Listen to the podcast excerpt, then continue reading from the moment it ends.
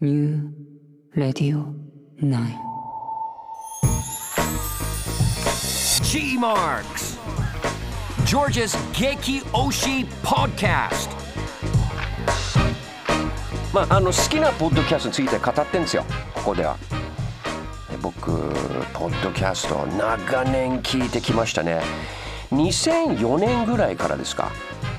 まあ、もう18年。あと数年20年ですよ。で僕あの、まあ、ポッドキャストについて喋ってますけど自分のポッドキャストもやってましてもしよかったらね検索してみてください。あのここもそうだし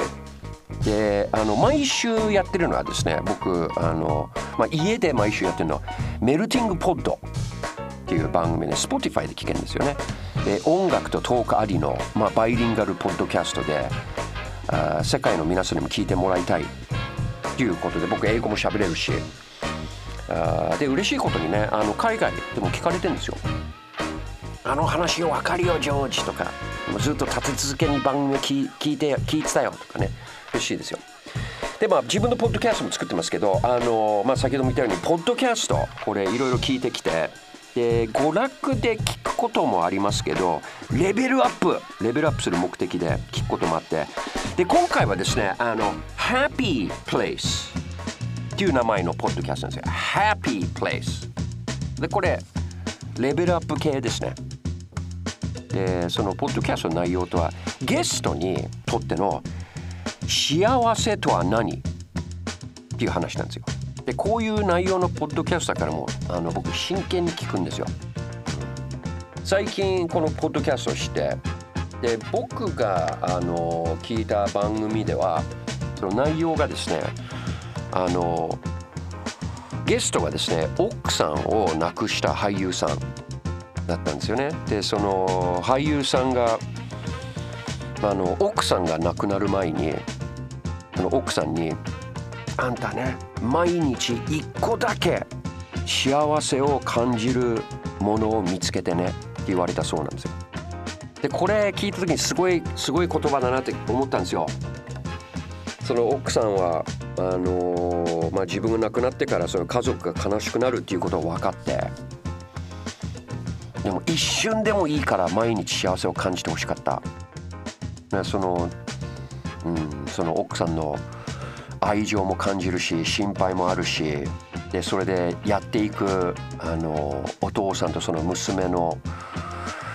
苦しさの中でその光を求めているっていうそういうものをねちょっと感じて。でその彼がですねその俳優さんですねインスタにその話をアップしたらそのリアクションがすごかったみたいででそのインタビュアーとその俳優さんが、まあ、話したまあ西洋では西洋ではねあの悲しみについてあんまり語られてない、うん、でまあ日本もそうですよね。でも実際悲しくなって動けないっていう日あるんじゃないですか。悲しくなっちゃうと。本人のしゃべりに一番説得力あるんですよね。でこれいろいろねそういう聞きながら考えたんですよ。この話。なんか人間ってやっぱあの一人一人あの自分の島に住んでんだなって。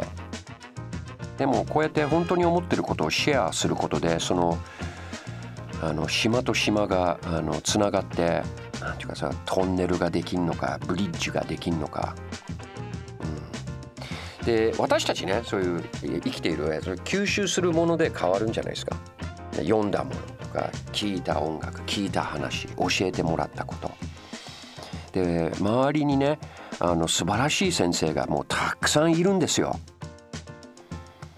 すごい体験をしてきた人たちの話もねポッドキャスト聞けて。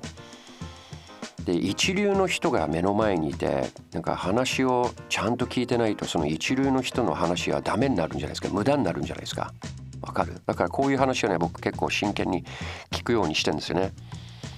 でこのポッドキャストどんな人がポッドキャストに登場してるかっていうと僕ね知らない人が多いんですよ。でも思いましたね。大切なのは肩書きではなくその喋っている内容その信じていること。でそういうポッドキャストあるんですよ。うん、で今回紹介したのは、まあ、これ英語です。語学の練習にもねなったりするといいな。Happy Place それではまた次回ですね。